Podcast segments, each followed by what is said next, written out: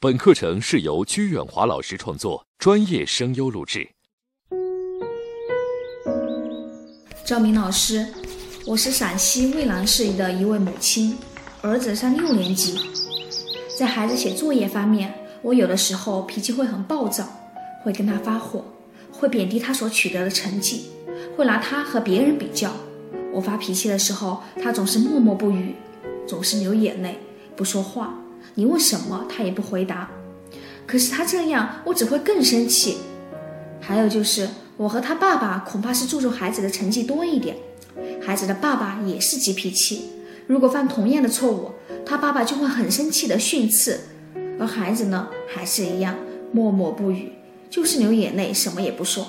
老师，我想咨询您，怎样才能控制好我们家长的脾气呢？陕西家长。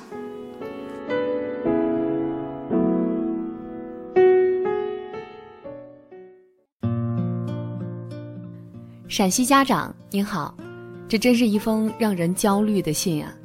在信中，我感受到了你认错的姿态，也读到了一丝丝的悔意。这说明你自己也认为这样对孩子是非常不应该的。但是令人焦虑的地方呢，是你和孩子爸爸都不知道该如何控制情绪。在我看来，你俩在教育孩子这件事情上暴露了三个问题。第一，你们无法理解孩子的反应，他为什么总是默默的流泪呢？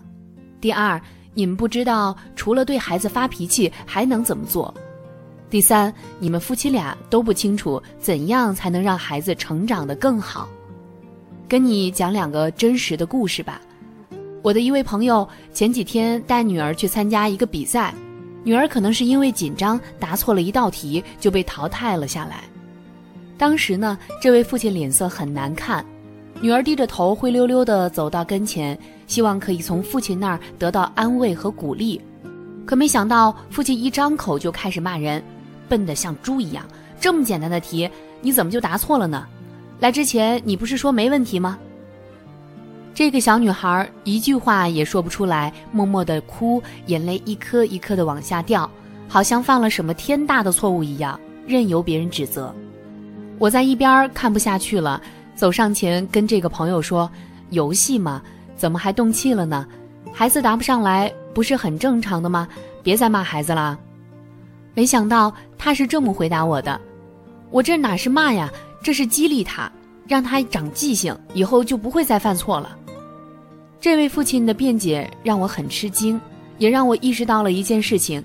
其实我们很多父母都分不清楚辱骂和激励的区别，他们以为辱骂和贬低可以让孩子长记性，可以让孩子变得更好。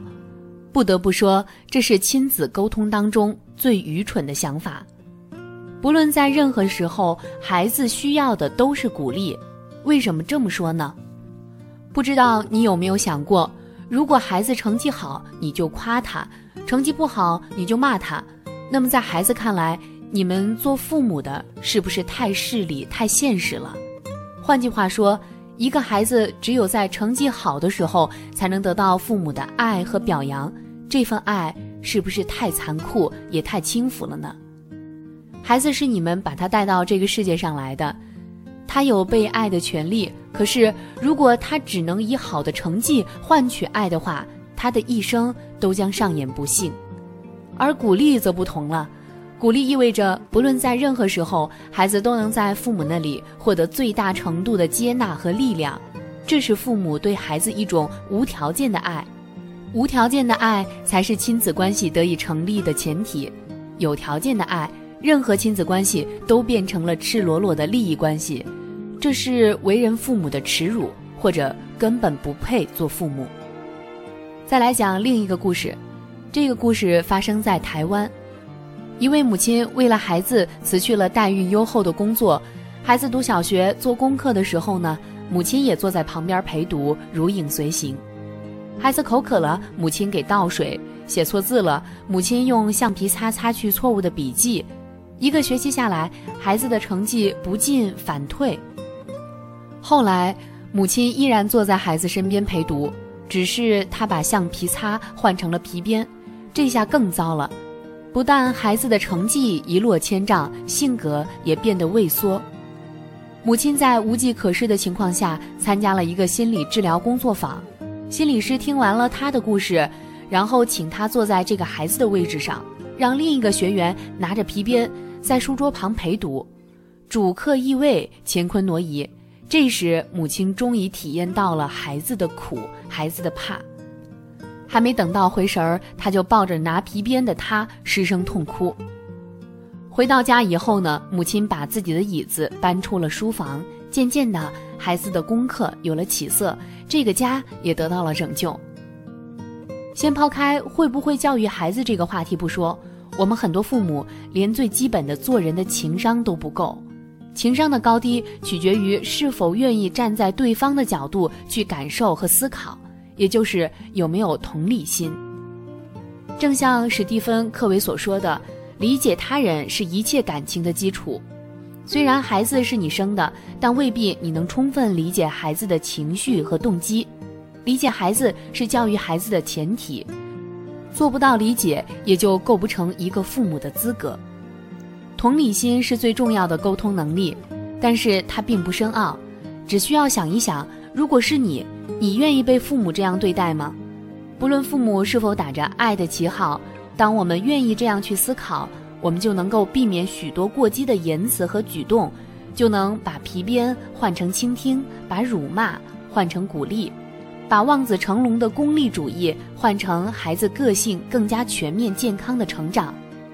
一门考试，一次比赛，一次升迁的机会，远没有孩子的心智发展重要。因为人生是一场耐力赛，是一场接一场的马拉松，输掉人生都是心智不健全者，而那些真正的强者，都是在磨难当中以乐观的心态承受代价，在代价当中获取智慧，然后不断成长的人。回信人赵明。